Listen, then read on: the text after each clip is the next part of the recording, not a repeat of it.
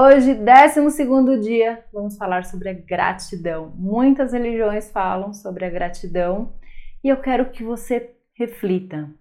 Se amanhã você acordar só com o que você foi grato essa noite, você ouviria, você andaria, você falaria, você comeria, você teria um emprego.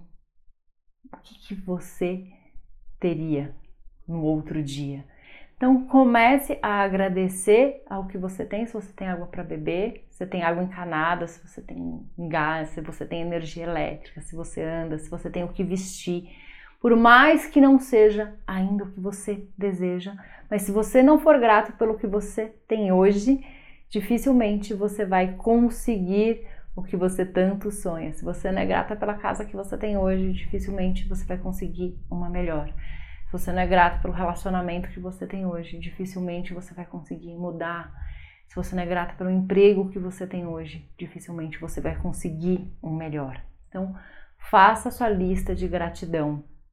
Pratique todos os dias, incorpore isso na sua rotina Escreva à noite pelo menos três coisas que você é grata. Tem um livro da Rhonda Byrne, a mesma que escreveu O Segredo, chamado A Magia. É um livro muito legal, ele dá dicas de exercícios para você fazer diariamente, para você praticar durante 28 dias. É, eu constantemente releio esse livro, refaço os exercícios e é realmente um manual sobre gratidão. Te ajuda a começar a praticar a gratidão se você ainda não pratica. Se você já pratica, sempre tem algumas dicas diferentes.